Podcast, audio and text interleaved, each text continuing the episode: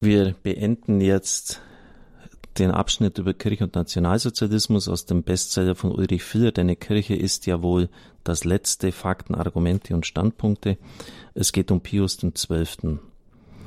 Pius XII. entschloss sich auf andere Weise zu helfen, da der direkte Protest nicht zum Ziel führen konnte, beziehungsweise den Tod vieler Unschuldiger zur Folge gehabt hätte.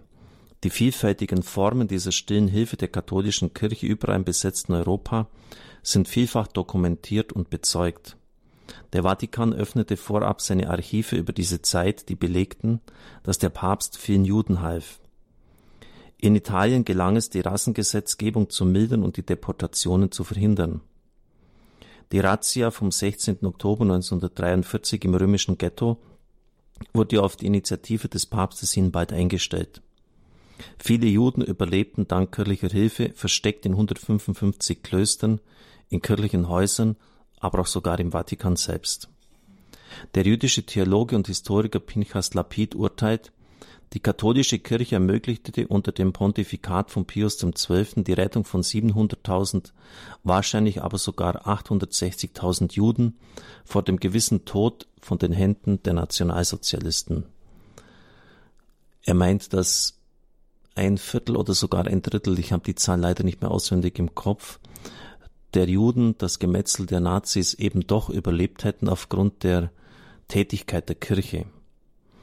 Er meint, dass 950.000 Juden, die das nationalsozialistische Massaker überlebten, 70 bis 90 Prozent ihr Leben verschiedenen Maßnahmen der katholischen Kirche verdanken und weist darauf hin, dass das einzigartige Engagement der Kirche in dieser Zeit auch vor dem Hintergrund des Versagens der anderen Organisationen gesehen werden muss. Diese waren außerhalb von Hitlers Einfluss und verfügten über viel größere Möglichkeiten, die Juden zu retten. Pinchas Lapid nennt das Internationale Rote Kreuz und die westlichen Demokratien. Pius XII. war weder ein Feigling, wie Hochhut es darstellt, noch setzte er auf Hitler, um den Bolschewismus zu stoppen. Er hielt ihn im Gegenteil für das kleinere Übel, den Bolschewismus. Es ist wenig bekannt, dass sich der unermüdliche Kämpfer für den Frieden 1940 sogar mit dem deutschen Widerstand verbündete und diplomatische Kontakte nach Großbritannien herstellte. Der Papst beteiligte sich an einer Verschwörung gegen Hitler, die freilich nicht zum Ziel führte, da die deutsche Widerstandsbewegung 1940 noch zu schwach war. Diese bildete aber bereits den Kreis, aus dem später die Männer des 20. Juli 44 hervorgingen. Der Historiker Erich Kosthorst hält fest. Wenn der Papst naheliegende starke Bedenken beiseite schob und durch das Gewicht seiner Autorität der deutschen Opposition damals eine Legitimation gab, wie sie besser nicht möglich war, dann war das eine staatsmännische Tat hohen Ranges. Sie verliert dadurch keine Bedeutung, dass sie den Frieden, dem sie dienen wollte, nicht erreichte.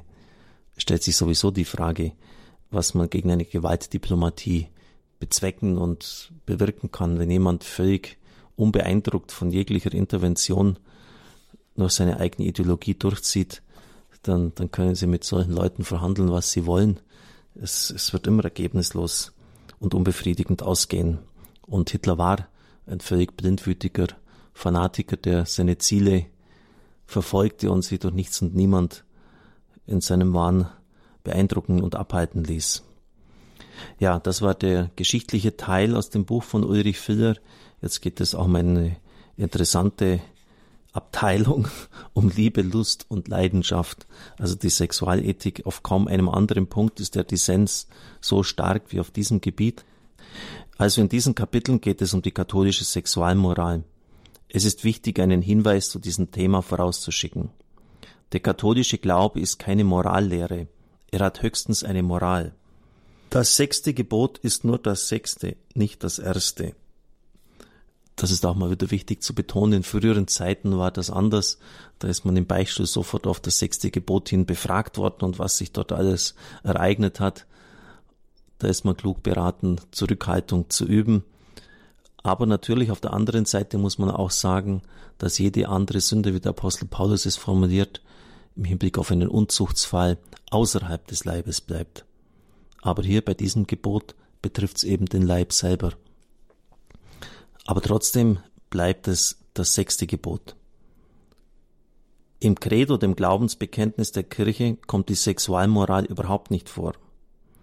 Ich möchte nicht falsch verstanden werden, wenn ich sage, die Sexualmoral ist nicht so wichtig, nicht so wichtig jedenfalls wie der Glaube an Gott und an Jesus Christus. Aus einer Ballade von Bert Brecht stammt das Wort, erst kommt das Fressen, dann die Moral. Für unser Thema können wir diese Worte variieren, erst kommt der Glaube, dann die Moral. Also von der logischen Folgerung her. Wenn ich den Glauben an Jesus Christus habe, dann ergeben sich daraus auch ganz praktische Verhaltensweisen. Also der Glaube ist immer vorgängig. Die katholische Sexualmoral erschließt sich mit ihrer Tiefe erst dann, wenn Jesus Christus für mich der Weg, die Wahrheit und das Leben ist. Denn dann hat das Konsequenzen für mich und für mein Leben und auch für meine Sexualität. Nur aus einem lebendigen Glauben, aus einer lebendigen Beziehung zu Jesus Christus heraus kann ich die Anforderungen des sechsten und des neunten Gebotes verstehen und versuchen, mein Leben danach auszurichten. Und dann geht es ganz konkret um Anmaßung oder Einmischung der Papst und die wahre Liebe. Und es werden dann auch alle heißen Themen behandelt. Ich gehe es jetzt nur mal kursorisch durch. Kein Sex ohne Ehe. Der Papst und die Pille. Heißes Thema. Thema Kondome, AIDS und der Papst, Homosexualität, die Bevölkerungsexplosion. Und dann kommt der nächste Abschnitt, nämlich über die Kirche. Also das sind spannende Themen. Ich freue mich, wenn ich es Ihnen vortragen und kommentieren darf. Es segne und behüte Sie der allmächtige und gütige Gott, der Vater, der Sohn und der Heilige Geist. Amen. Ich wünsche Ihnen einen gesegneten Tag.